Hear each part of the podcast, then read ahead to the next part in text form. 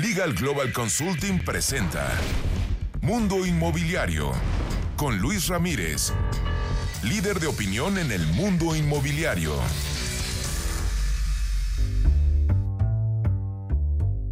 ¿Cómo le va? Muy buenas noches, soy Luis Ramírez, esto es Mundo Inmobiliario, lo invito a que nos acompañe la siguiente hora. Tendremos toda la información del sector inmobiliario, este sector que hoy eh, pues es socorrido por los inversionistas experimentados, por todas las personas que han pasado pues crisis económicas como la que estamos hoy desafortunadamente atravesando. Todos los inversionistas siempre se refugian en los inmuebles porque los inmuebles es el único activo que realmente pues traspasa las fronteras de la economía.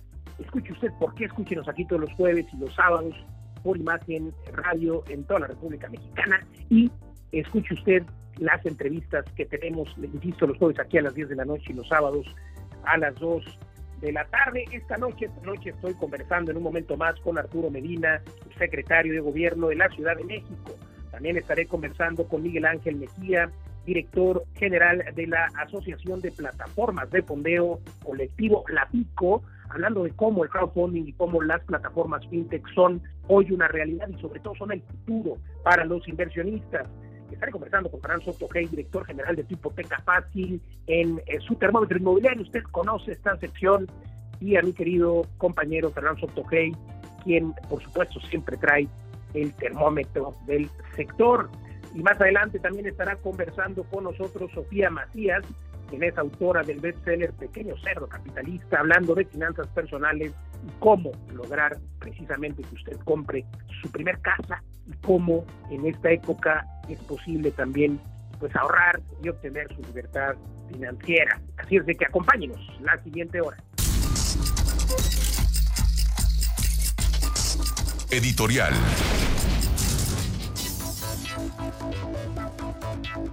Vamos a mi comentario editorial de esta noche de jueves y bueno, le cuento que sin duda la nueva realidad traerá como consecuencia pues también una nueva forma, una nueva forma de trabajar en las oficinas, en los espacios inmobiliarios corporativos y es que hay que recordar por un lado que hay una ocupación tremenda de oficinas derivado a que muchas de ellas pues eran ocupadas por empresas que antes de la pandemia estaban pues trabajando, hoy muchas empresas han quebrado, otras han tenido que reducir su personal y en ese orden de ideas pues tenemos muchos metros eh, de oficinas, muchos metros cuadrados vacantes disponibles. Por otro lado, también tenemos el fenómeno del home office, que eh, hoy muchas empresas han anunciado públicamente que el modelo de home office pues ya se quedará, su personal, las personas que colaboran en algunas empresas lograron ser productivos desde casa y muchas empresas continuarán pues adoptando esta modalidad, lo cual otra vez reducirá espacios.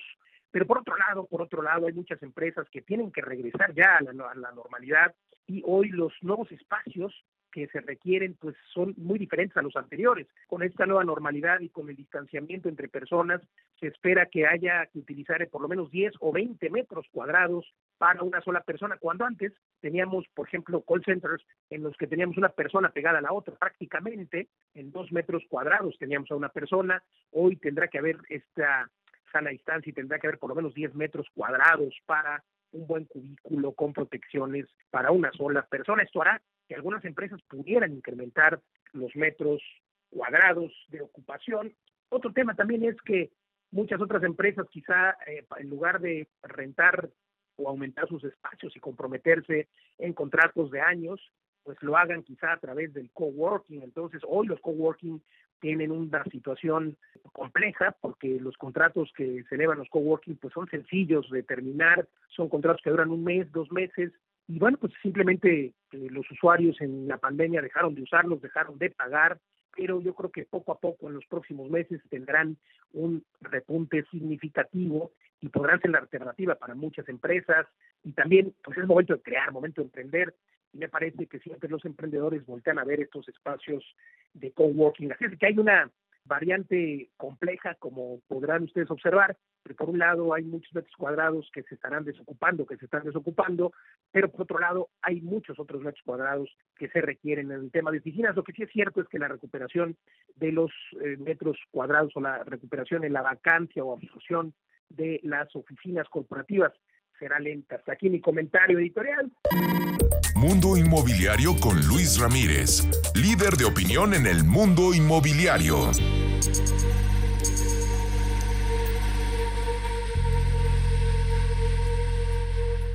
Cambiando de tema, cambiando de tema, déjeme invitarlo a que acompañe este entrenamiento que usted conoce, un entrenamiento denominado Innovación y Sofisticación en Inversiones Inmobiliarias.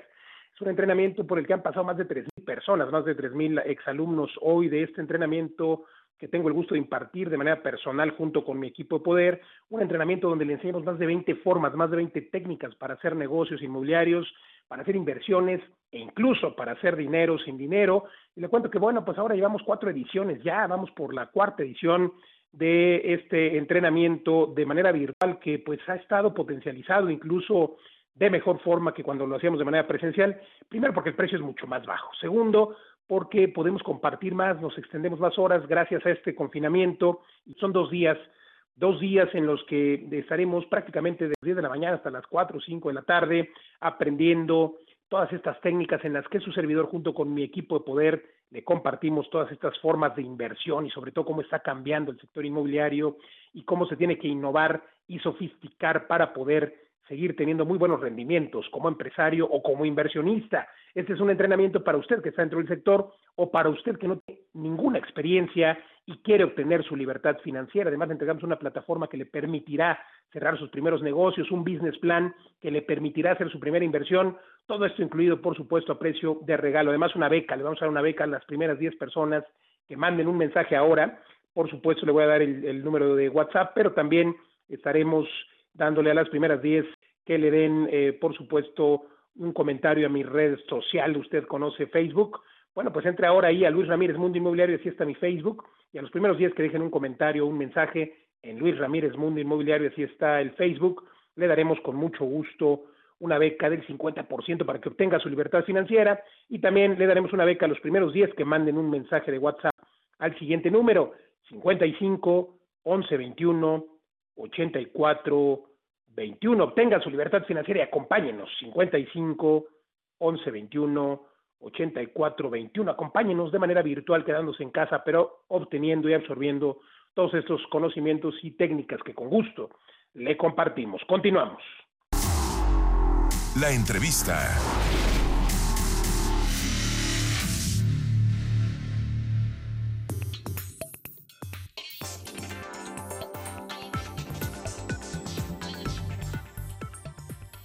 Continuamos el mundo inmobiliario. Se encuentra con nosotros Arturo Medina, subsecretario de Gobierno de la Ciudad de México. Arturo, gracias por conversar con nosotros. Se anunció la reapertura del centro histórico de la Ciudad de México, esto con la operación diferida de los negocios y la peatonalización de 30 calles y la flexibilización de otras 12. ¿Cómo beneficia o incentiva esto pues la denominada sana distancia? Claro, Luis, te agradezco mucho la posibilidad de compartir con quienes nos escuchan, eh, con el auditorio, estas medidas. Es muy importante hablar del centro histórico porque en la Ciudad de México, quienes vivimos aquí, quienes vienen de visita, saben que la afluencia que tenemos cotidianamente por la gran oferta de bienes y servicios que hay, pues es, es muy grande. En un día normal, sin pandemia, podemos tener más de un millón de personas caminando o acudiendo a comprar o contratar algún servicio. Por ello, las medidas logísticas y las disposiciones que deben de privar en el centro histórico son distintas a otras zonas de la ciudad. Entre ellas, las que tú mencionas, se decidió peatonalizar un número importante de calles, es decir, se cerró el tránsito vehicular para priorizar a las personas que acuden al centro histórico, evitar que se encuentren de frente, evitar aglomeraciones. Quienes han venido al centro saben que hay momentos del día en el que las calles están saturadas y la gente en las banquetas pues se va amontonando. Por eso se decidió peatonalizar y las calles flexibles son calles que van fluctuando, es decir, un día está abierto un carril para los vehículos y un carril para los peatones para ampliar la banqueta, ganar espacio para los peatones y al día siguiente cambia de lado y también se amplía del otro carril para los peatones. El objetivo en todos los casos es cuidar la sana distancia y que la gente que acude a comprar al centro pues lo haga con mayores condiciones de seguridad. Y aprovecho esto para comentar, hacer un llamado, una invitación para que las personas que acudan al centro histórico lo hagan eh, solas, que no acudan acompañadas. nos hemos percatado, hemos revisado a través de los filtros sanitarios que hay en diversas calles del centro histórico, que la gente viene acompañada, que en ocasiones viene en familia. Les decimos que no es momento de venir a pasear, que vengan solamente a hacer las compras indispensables y eso va a ayudar a que el centro histórico permanezca abierto. ¿Cuáles son los protocolos pues, de sanidad, digamos, eh, para evitar la propagación de este virus que tienen que seguir los negocios, los negocios que están a pie de calle? Claro. Y luego te preguntaré pues más adelante acerca de, los protocolos para oficinas, pero primero, eh, si te parecen los negocios. Claro, pues en el centro histórico tenemos por disposición desde hace una semana la apertura del 50% de los establecimientos bajo una regla muy clara, es la de pares y nones. Todos sabemos que de un lado de la banqueta la numeración termina en número par y del otro lado de la banqueta va en número non. Eh, un día, lunes, miércoles y viernes, abre un lado de la banqueta, martes, jueves y sábado abren los negocios del otro lado de la banqueta. Esto permite que el 50% de los establecimientos esté cerrado y que las y que las banquetas de este lado que está cerrado, pues sirvan también a los peatones. Agregar que en esta dinámica del centro histórico, los establecimientos deben de tener diversas medidas y comentar que hemos ido avanzando de un 30% de cumplimiento hasta más de un 90% el día de ayer. Eso es muy importante y es muy bueno para quienes acuden al centro histórico. ¿Cuáles son estas medidas? Uso de careta de empleados, trabajadores y dependientes de los negocios, de las tiendas. También eh, en la aplicación de gel sanitizante al entrar, que todas las personas que entren a los establecimientos usen cubreboca y si no proporcionarles un cubreboca. También la señalización en el piso para que haya una, eh, una fila esperando entrar cuando es mucho el aforo. De igual forma, tenemos al interior de los establecimientos debe haber eh, unas flechas que indiquen por dónde deben de caminar al interior del establecimiento. Hay algunos que son muy grandes para que no la gente no entre y se regrese entre y se regrese y choquen de frente pues tiene que haber una línea por donde caminar. Y con esas medidas vamos a prevenir mucho los contagios. Estamos haciendo una revisión a través de un formato de supervisión de los comercios y diariamente se le deja a los establecimientos visitados una copia de su cumplimiento, se documenta.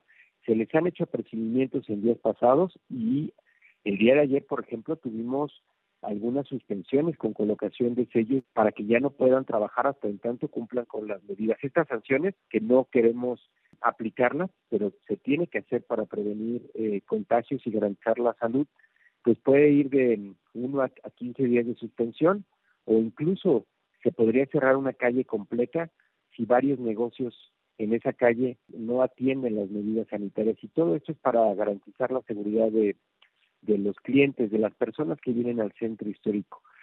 En promedio visitamos entre 200 o 500 establecimientos por cada dos, tres horas y al día de hoy hemos, hemos visitado más de 7000 en estos últimos días para verificar el cumplimiento de las obligaciones. Pues enhorabuena y preguntarte para finalizar, eh, ¿cuándo consideran, de acuerdo obviamente al semáforo pandémico, que las oficinas, eh, no las de gobierno, sino las oficinas regulares de, las empresas podrán tener una apertura gradual o total? ¿Cuál es el estatus ahora?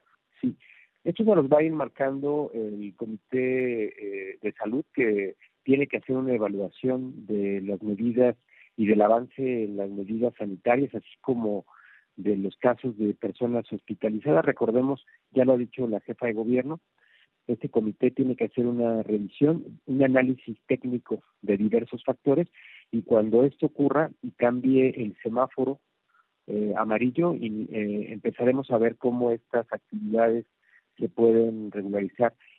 Comentar que el gobierno de la ciudad tiene un gran interés en que avancemos, que abran los negocios, que siga fluyendo la economía, que abran las oficinas, pero en, en los tiempos que deben de abrir y bajo las reglas que se deben de cumplir. En la medida en que todos cumplan, en la medida en que nosotros estemos en disposición de atender la convivencia en el espacio público con las medidas de cubreboca, de sana distancia, pues avanzaremos más rápido el semáforo. es un trabajo coordinado, digamos, eh, donde la participación de la ciudadanía es fundamental. Por eso hacemos un llamado a la solidaridad. La gente de la Ciudad de México son eh, solidaria. Tenemos siempre la capacidad de ayudar al otro. Lo hemos visto en otros momentos, en tragedias como los sismos. Veamos esta pandemia como una oportunidad de reflejar, de mostrar esa solidaridad. Totalmente. Solidaridad y disciplina con estos temas eh, gracias, gracias Arturo Medina, subsecretario de Gobierno de la Ciudad eh, de México. Gracias por conversar con nosotros. No, al contrario, te agradezco mucho y estamos a sus órdenes, trabajando en favor de la ciudadanía. Cualquier tema, estaremos muy atentos. Gracias. Pues gracias, enhorabuena. Continuamos, continuamos en Mundo Inmobiliario. Estás escuchando Mundo Inmobiliario con Luis Ramírez, experto en negocios inmobiliarios. Regresamos. Estás escuchando Mundo Inmobiliario con Luis Ramírez, experto en negocios inmobiliarios. Regresamos. Estaré impartiendo de manera personal el entrenamiento denominado Innovación y Sofisticación en Inversiones Inmobiliarias. Este es un entrenamiento para usted que ya está dentro del sector inmobiliario o para usted que no tiene ninguna experiencia en el sector y quiere invertir o convertirse en emprendedor dentro de este pujante sector que hoy precisamente después del COVID-19 tiene una oportunidad de resurgir, pero que no se ha apagado porque sigue habiendo una necesidad de vivienda y en varios sectores, no solamente el sector vivienda. En estos dos días, de manera personal, junto con mi equipo de poder, le enseño más de 20 técnicas para hacer negocios inmobiliarios, para hacer inversiones seguras, duplicar su dinero, pero sobre todo también incluso hacer dinero sin dinero, cómo va a apalancarse de capital que no sea el suyo y tener muy, muy buenos ingresos, técnicas como remates hipotecarios, como inversiones en preventa, comprar, remodelar y vender, comprar, construir y vender y muchas otras técnicas más, el arrendamiento, el subarrendamiento para estudiantes, etcétera.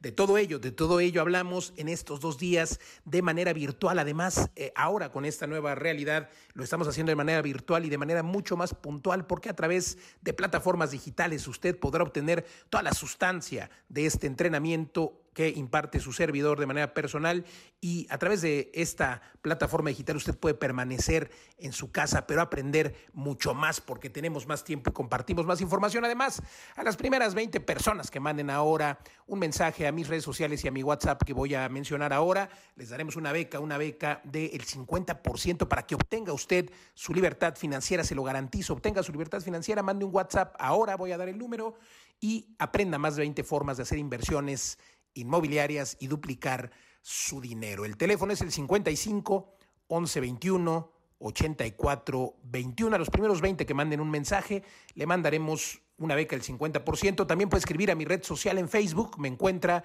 como Luis Ramírez, Mundo Inmobiliario. El número de WhatsApp, lo repito, 55 11 21 84 21. La entrevista.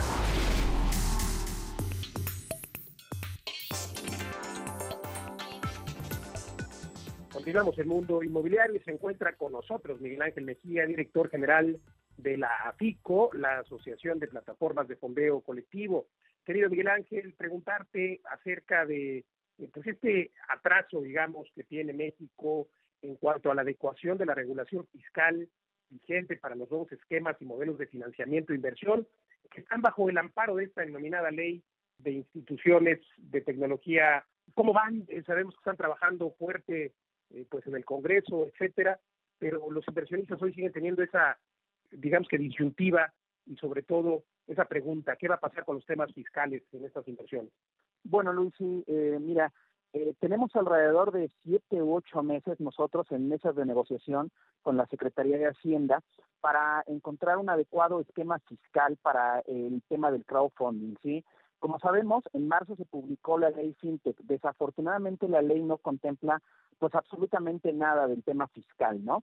Entonces, el tema fiscal es fundamental para tener una, una sana operación y desarrollo de los beneficios que el crowdfunding puede eh, generar en nuestro país, ¿sí? Hemos establecido negociaciones, como comenté desde hace varios meses, con la, la autoridad competente, la Unidad de Política de Ingresos Tributarios, pues las negociaciones habían avanzado bastante bien. Desafortunadamente se cruzó el tema de la pandemia están un poco detenidas, pero estamos por retomarlas y tenemos mucha fe en que vamos a lograr transmitirle al supervisor pues todos los beneficios que el crowdfunding puede generar a nuestro país y que eso nos lleve a poder tener un esquema fiscal adecuado que fomente la industria y que permita que muchas familias, muchas pymes, muchas empresas, muchos emprendedores y muchos inversionistas, por supuesto, se puedan beneficiar de lo que ofrece una herramienta tan importante como es el crowdfunding. Totalmente, y además, pues qué mejor que ya los inversionistas no tengan esa incertidumbre de qué va a suceder, ¿no?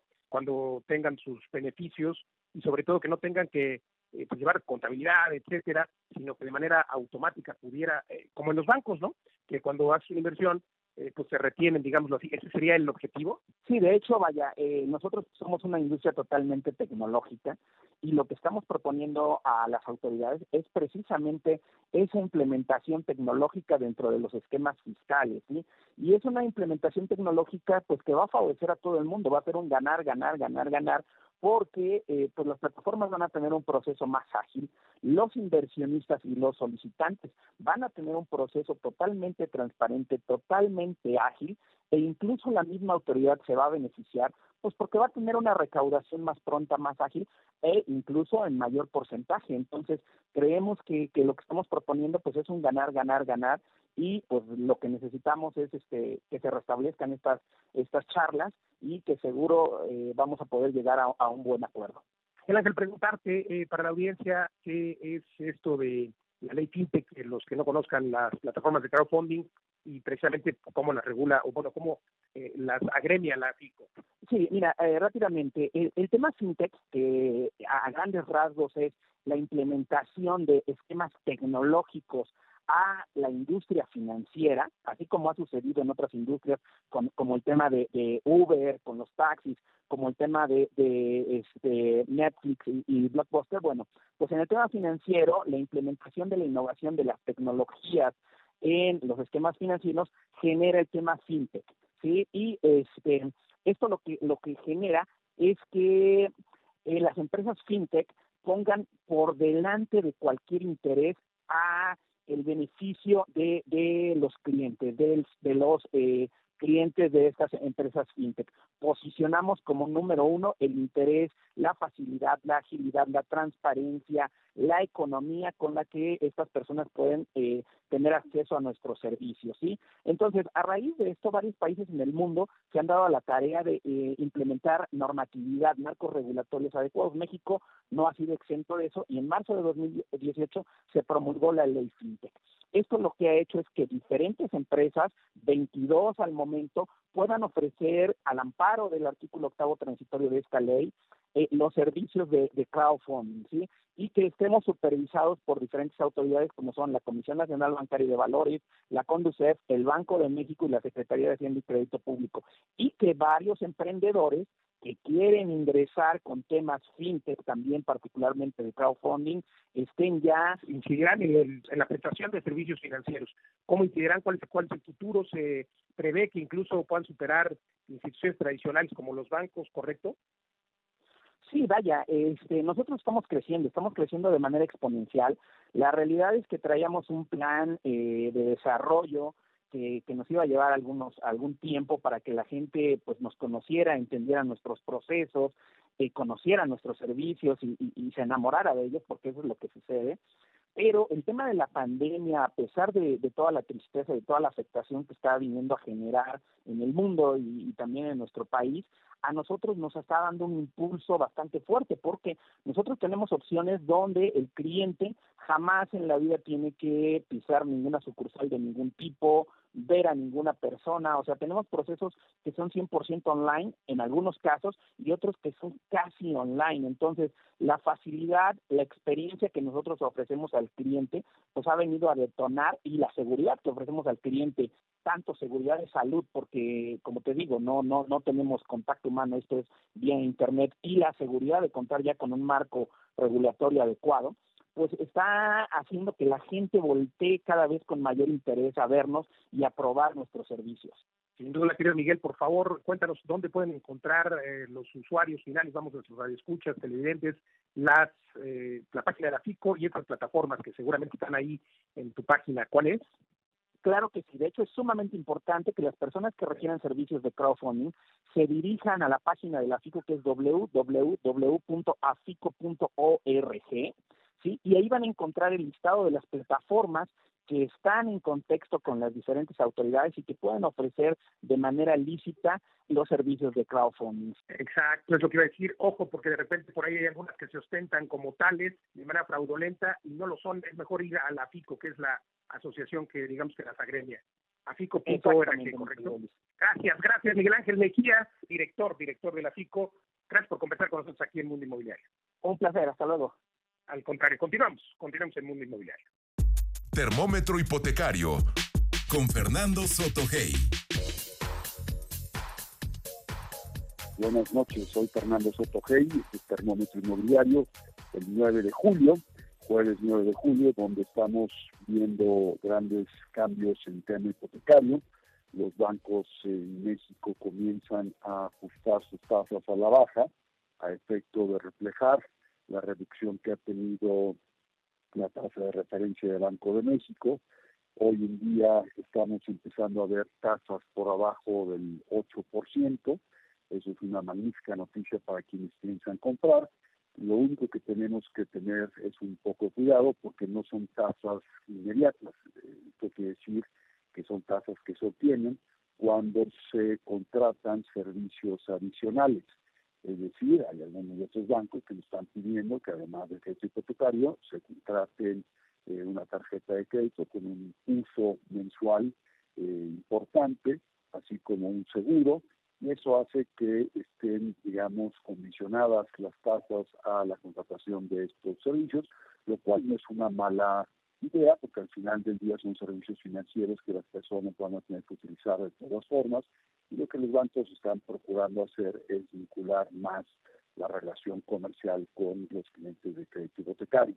Es importante mencionar que la tasa que tiene, por ejemplo, eh, Santander de 7,75 es la tasa histórica más baja que ha existido en México y eso es una cosa importante, importante destacar, porque al final del día lo que nos está mandando el mensaje claramente la banca es que ellos siguen dispuestos a seguir otorgando créditos hipotecarios a las personas que quieran comprar sus casas o departamentos, es decir, tienen confianza en las personas a pesar de la crisis o recesión que estamos viviendo, y evidentemente la pandemia del COVID-19, que como lo hemos comentado en otras ocasiones, es importante destacar, que es un tema sí temporal, que claramente será resuelto con el tiempo, un costo muy alto desafortunadamente por las malas estrategias que se han implementado, en la que hoy, como ustedes saben, ya tenemos más de 33 mil personas que han perdido la vida.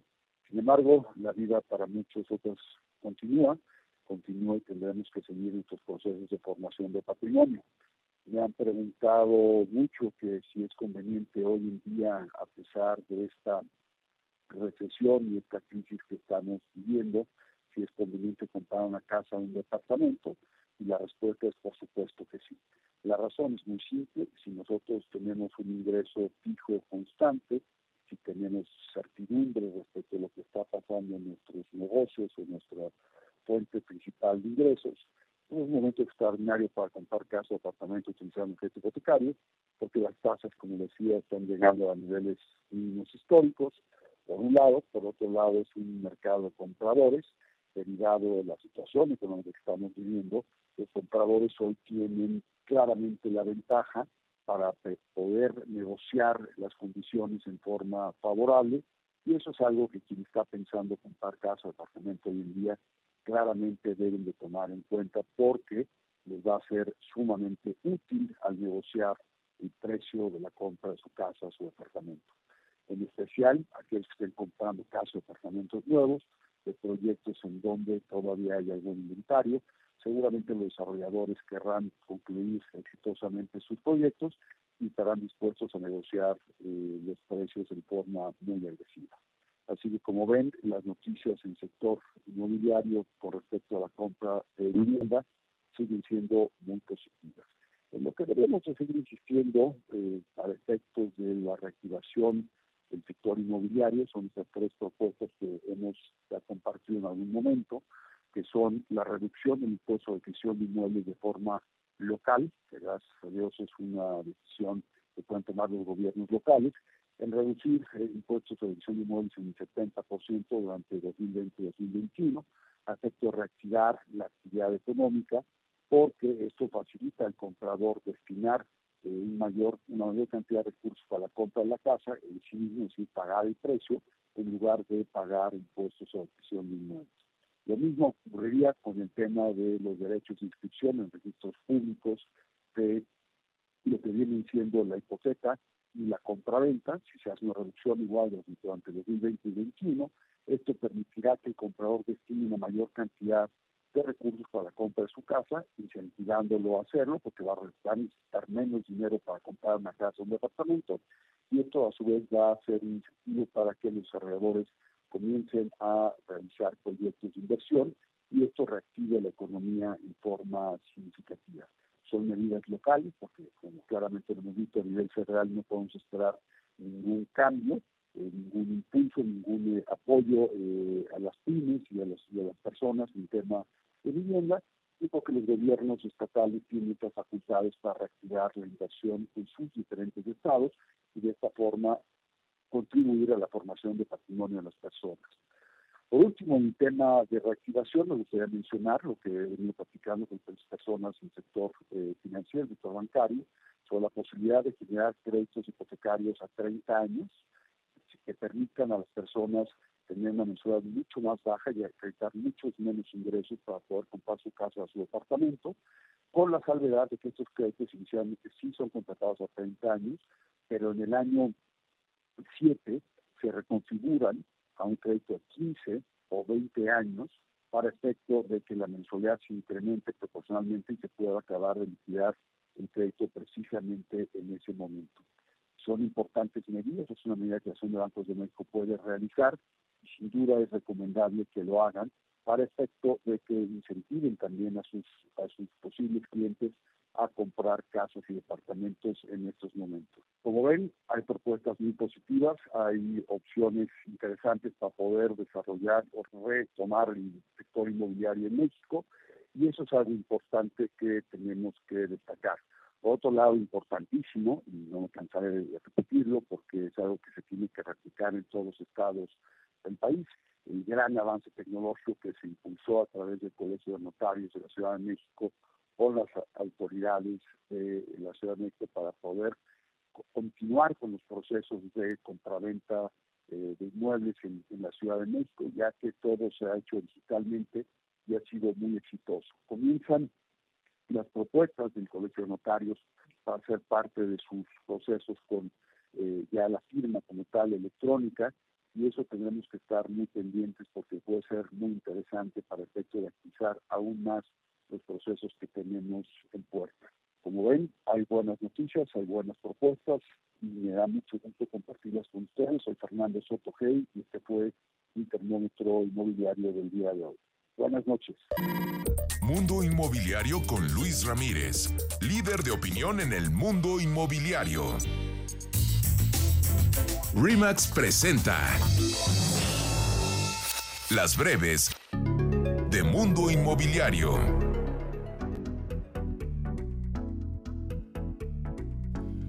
Para la reapertura de las tiendas departamentales y centros comerciales que se llevó a cabo el día de ayer, se deberán atender las siguientes medidas. Solo entrará una persona, a excepción de un adulto, acompañado de un menor. La entrada será con cubrebocas, no habrá productos de prueba y filtros sanitarios, así como contadores para respetar el 30% de aforo. Las entidades de Michoacán, Guanajuato y Oaxaca obtuvieron el sello de seguridad global que entrega el Consejo Mundial de Viajes y Turismo debido a que cumplen con los protocolos de sanidad e higiene con lo que se contribuirá a recuperar la confianza de los viajeros. De acuerdo con la consultora Laborde Marcet, los locales comerciales tomarán menos metros cuadrados debido al auge del comercio electrónico y el impacto del COVID-19. La tendencia apunta a que las marcas usarán el mismo presupuesto, pero buscarán locales mejor ubicados en el centro de las ciudades.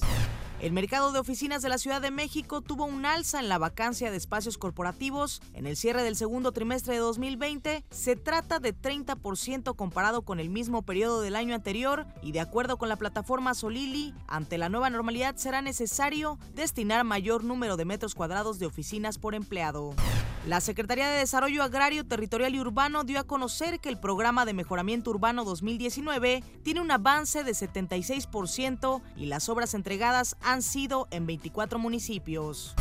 Carlos Martínez Velázquez, director general del Infonavit, dio a conocer que estudian la posibilidad de otorgar créditos hipotecarios para los trabajadores mexicanos que radican en Estados Unidos y entregar los créditos mediante intermediarios financieros. De acuerdo con el portal Viva Anuncios, durante el primer semestre de 2020, las colonias más demandadas para buscar vivienda en renta fueron Roma Norte, del Valle Centro, Polanco, Santa María la Ribera, Agrícola Pantitlán, Narvarte Poniente, Jardín Balbuena, Pedregal de Santo Domingo, Nápoles y Doctores. En Estados Unidos, Walmart invertirá 160 estacionamientos de sus tiendas en autocinemas desde el mes de agosto hasta octubre. Esto debido a la pandemia del COVID-19, ya que los autocinemas se están convirtiendo en una alternativa y los cines continúan cerrados. Según datos del Fobiste, se han solicitado 844 créditos hipotecarios bajo el programa Fobiste para Todos, el cual es un producto de cofinanciamiento con HSBC y para este se tiene prevista la entrega de entre 3.200 y 5.000 créditos. La línea 2 del cablebús tiene un avance del 59%, será un recorrido de 10.6 kilómetros que trasladará a 200.000 personas al día y tendrá una inversión de 3.168 millones de pesos. Mediante un joint venture entre Authentic Bands Group, Ivy Group y Grupo Koyab, la marca de ropa Forever 21 seguirá presente en México y estará disponible en algunas tiendas departamentales. De acuerdo con el Consejo Nacional de Evaluación de la Política de Desarrollo Social, se considera hacinamiento cuando más de 2.5 personas viven en un mismo dormitorio y dicha situación está presente en 8.4% de las viviendas del país. El 70% de los trabajadores encuestados por la empresa Citrix afirman que el contacto social y las reuniones serán los objetivos principales de las oficinas del futuro y esperan una transformación en las prácticas de higiene y limpieza de los espacios de trabajo. De acuerdo con datos de la Comisión Económica para América Latina y el Caribe, se estima que 500.000 empresas formales cerrarán de manera definitiva como consecuencia de la crisis generada por el COVID-19. Con un presupuesto de 483 millones de pesos se realizará la remodelación del Centro de Transferencia Modal de Indios Verdes, que se convertirá en un punto de conexión entre diferentes sistemas de transporte como el metro, cablebús, Mexicable y Mexibus. La obra beneficiará a aproximadamente 1.15 millones de personas. Y en la nota curiosa de hoy le platico que en Argentina contarán con el primer edificio de viviendas que están preparadas con dispositivos sanitizadores, desinfectantes y medidores de temperatura para proteger y mejorar la calidad de vida. Además tendrá un túnel sanitizante con ozono en el acceso del edificio. Next Bustamante será el primer edificio contra COVID-19. Hasta aquí las breves. Remax presentó Consejo Fiscal por Rebeca Godínez, experta en Derecho Fiscal Inmobiliario. ¿Sabías que la tarifa del impuesto sobre la renta que causa una persona física residente en México al vender su propiedad puede ir del 1,92% al 35% sobre la utilidad y no sobre el precio de venta? Y si es residente en el extranjero y formaliza su operación de compraventa de un inmueble ante notario, puede elegir entre dos cálculos. Uno, en uno pagaría el 25% sin deducción alguna sobre el precio de venta o el que resulte menor es el que notario va a retener. Contacta a Rebeca Godínez en rebeca.godínez.lgc.com.mx.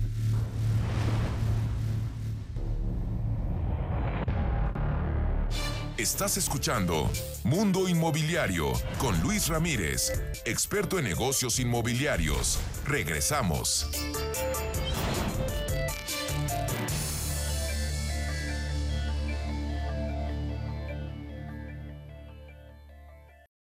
Estás escuchando Mundo Inmobiliario con Luis Ramírez, experto en negocios inmobiliarios. Regresamos.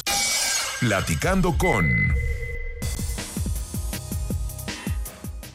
Continuamos en mundo inmobiliario. Se encuentra con nosotros Sofía Matías, autora del bestseller Pequeño Cerdo Capitalista, una obra, querida Sofía, pues muy conocida y sobre todo creo que leída por muchos de nuestros radioescuchas. Y bueno, quisiera preguntarte cómo ves desde la óptica de la libertad financiera, cómo es el tema de comprar un inmueble. Tienes este, pues esta frase que dice mi primer metro cuadrado, cómo volverme responsable o un adulto responsable con mi dinero. Cuéntanos.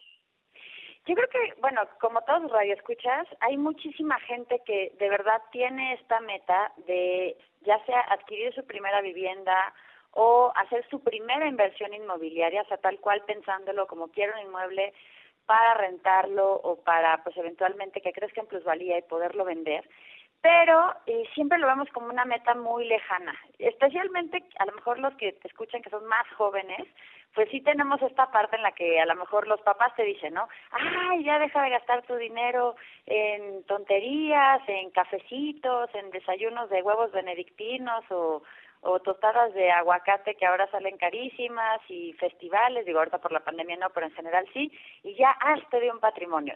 Pero del otro lado, pues a lo mejor hay ciertas personas, ya sea millennials o no necesariamente millennials, que sí dicen, bueno, a mí me encantaría, me fascinaría, pero como están tan caros los precios o lo veo tan fuera de mi presupuesto, de mis, de mis alcances, de mis ingresos, pues mejor no ahorro y me lo gasto en, en otras cosas. Entonces, en Pequeño Cerdo Capitalista, justo ahorita que, que me preguntas por mi primer metro cuadrado, Liz, se nos ocurrió que hay muchas cosas que podemos darle la vuelta con un reto.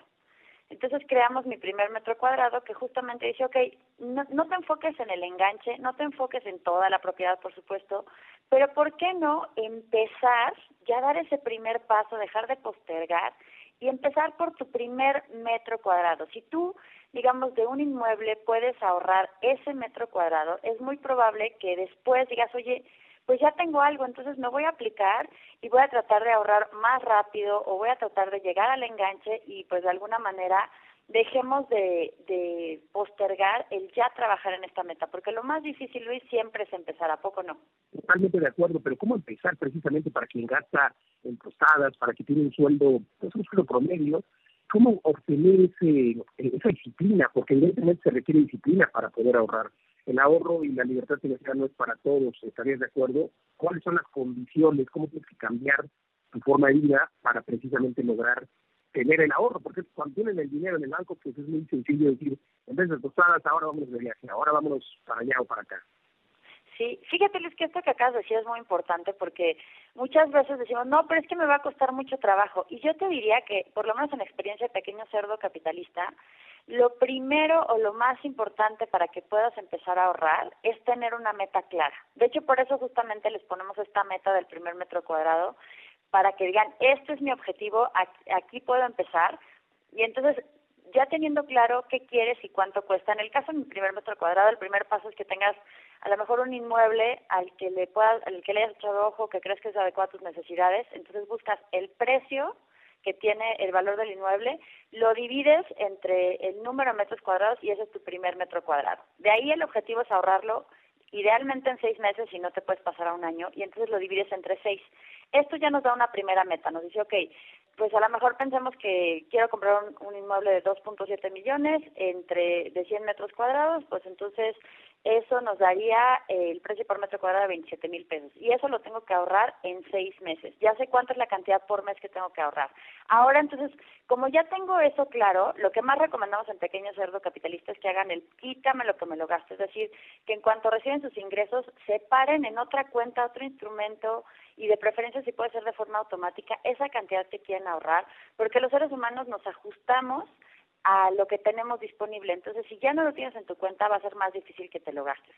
Es muy probable que entonces digas, ok, como este es mi gasto prioritario, voy a revisar mis gastos y voy a ver cuáles a lo mejor estoy haciendo que no son tan importantes y que puedo ir reduciendo, que puedo decir, ok, esto definitivamente ya no lo voy a gastar para metérselo a mi primer metro cuadrado, esto a lo mejor lo puedo espaciar un poquito, en vez de hacerlo cada semana, luego cada 15 días, en vez de hacerlo diario, lo hago un día sí y un día no, a lo mejor esta suscripción realmente no la estoy usando tanto y en estos seis meses la puedo cancelar y pasar ese dinero. Entonces, es encontrar esto que hoy no son gastos prioritarios y mandarlo para allá. Y definitivamente si alguien dice, ¿sabes qué?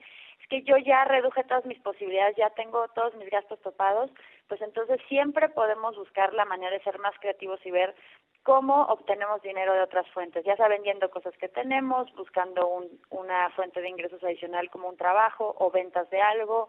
Yo creo que siempre hay una manera si tú tienes claro el objetivo. El problema, Luis, es que normalmente no tenemos claro nuestro objetivo. En esta época en la que se habla de crisis, en la que se habla de reducción en la economía, también se puede. Ah, bueno, por lo menos lo que yo he visto con mis alumnos de retos financieros, que es que a veces nos, nos compramos un digamos, una situación general, hay personas que lo pueden hacer, que todavía mantienen sus ingresos y entonces lo pueden hacer. Hay personas que incluso han encontrado oportunidades para generar nuevos ingresos a partir de esta coyuntura. Y también hay otros que digan, bueno, la situación está dura, pero este sí es mi objetivo y quiero a lo mejor buscarle cómo, entonces sí hay maneras de, y de hecho, pues tú lo sabes muy bien, en el tema hipotecario inmobiliario, ahorita eh, para quienes sí ahorran en el pasado o sí están dispuestos a ahorrar, puede ser un buen momento para adquirir un, un, inmueble porque justamente como hay una baja demanda, muchos de los precios no están subiendo a la velocidad que subían en años anteriores y además pues como tenemos una baja de tasas para quienes están buscando financiamiento para adquirir esta esta esta vivienda, este inmueble, lo que les interesa, pues ahorita los créditos están bajando de costo. Entonces, digamos que en las crisis pues también depende mucho por dónde lo veas y digamos que aceptes como definitivo y inamovible y que digas, oye, pues vamos a por lo menos meterle el, el beneficio de la duda. Sin duda. ¿Y qué le dirías a los radioescuchas? ¿Por qué obtener tu libertad financiera a través de la inversión en un inmueble? Fíjate que justo ayer estaba platicando con un con un especialista en retiro, que es Moisés Pérez Peñalosa, y él me dijo una frase muy padre, que decía, hay mucha gente que quiere vivir de sus rentas, ¿no? En el retiro o en general en la vida, pero pues ¿cómo vas a vivir de tus rentas si no tienes rentas? Entonces, yo creo que ese es el primer paso. Hay muchas personas que dicen, oye, yo quiero a lo mejor no tener que estar eh, atado a un trabajo o quiero poder eh, hacer otras cosas, quiero eh, dedicarme a, más a mi familia o no estar tan preocupado por el tema del dinero y por el día a día y por acabar así cada cada quincena pues poder vivir al límite. Entonces, cuando tú, tú tienes una propiedad es un activo finalmente, ¿no? Y, y, creo que la libertad financiera está muy enfocada a construir activos, a construir realmente eh, cosas que nos permitan generar ingresos sin que esté directamente relacionado con las horas de trabajo que generamos. Sin duda hay que iniciar por lo menos con un metro cuadrado, excelente idea, excelente planteamiento. Acaba el tiempo, querida Sofía, muchas gracias. Gracias, Sofía Macías, autora de Pequeño Cerdo Capitalista, una obra, querida Sofía, pues muy conocida. Gracias, Sofía. Continuamos, continuamos aquí en Mundo Inmobiliario. Y déjeme recomendarle que si usted requiere de tener un asistente, de tener seguridad durante sus recorridos y sobre todo de tener todas sus propiedades listas para compartir con un clic a través de WhatsApp, de Facebook, directo con su cliente o de un correo, necesita tener un CRM, el CRM de los inmobiliarios. Le hablo de Calmena. En Calmena podrá encontrar usted el, el solucionador a través de todas sus herramientas, el solucionador de todos estos detalles para que usted pueda operar su negocio inmobiliario. Calmena.mx, sin duda, el software de los inmobiliarios o el CRM de los inmobiliarios. Mundo Inmobiliario con Luis Ramírez, líder de opinión en el mundo inmobiliario. Inmobiliarias recomendadas. Es un gusto compartir nuestras inmobiliarias recomendadas con quienes desean comprar, vender o rentar y buscan acercarse con los expertos. Y el día de hoy iniciamos en la Ciudad de México con la inmobiliaria Remax Patrimonial, ubicada en Doctor Jorge Jiménez Cantú, Espacio Esmeralda, en Atizapán de Zaragoza, Estado de México. Si usted está interesado en agendar una cita, puede llamar al teléfono 2151-5555 o bien visitar su página web en remax.com.mx, diagonal patrimonial. Ahora viajamos directamente hasta Guadalajara y justamente en esta bella ciudad se encuentra la inmobiliaria MB Casa Creativa, ubicada sobre Efraín González Luna, número 2357, en la colonia Arcos. El teléfono de la inmobiliaria es 33 3146 6132. Ahí podrá agendar una cita y conocer todos los detalles, aunque también podrá hacerlo a través de su página web en www.mbcasacreativa.com. Regresamos nuevamente hasta la capital en donde se encuentra Ángelus Inmobiliaria, ubicada sobre Miravalle número 705 en la colonia Portales Oriente. El teléfono de la inmobiliaria es 55 32 62 49 y su página web www.angelusinmobiliaria.com en donde podrá consultar todos los detalles, aunque recuerde que ya estamos posteando las inmobiliarias recomendadas en nuestras redes sociales. Ahora nos desplazamos rápidamente hasta Monterrey, en donde se encuentra Alfa Regia Inmobiliaria, ubicada sobre Plaza Las Misiones, en Avenida Manuel L. Barragán, número 601, lote 17, en la colonia Las Misiones. Para solicitar informes, comuníquese al teléfono 811-298-1036 y 8881-9024, aunque también puede consultar su página web en www.alfarregia.com. Y ya para finalizar, estamos de vuelta en esta hermosa capital desde donde le sugerimos que visite la inmobiliaria CO 83 Inmobiliaria and Constructora SA de CB, ubicada sobre calle Emerson número 304 en la colonia Polanco. El teléfono de la inmobiliaria es 55 27 28 14 85. Ya lo sabe, agenda una cita o consulte su página web en www.co83.mx. Esto fue todo por hoy. Soy Luis Ramírez. Lo invito a que nos escuche la próxima semana. Recuerde aquí todos los jueves, 10 de la noche y los sábados, 2 de la tarde, por Imagen Radio. Muchas gracias. Legal Global Consulting presentó Mundo Inmobiliario con Luis Ramírez, líder de opinión en el mundo inmobiliario. Escúchanos el próximo jueves y sábado de 2 a 3 de la tarde por Imagen Radio.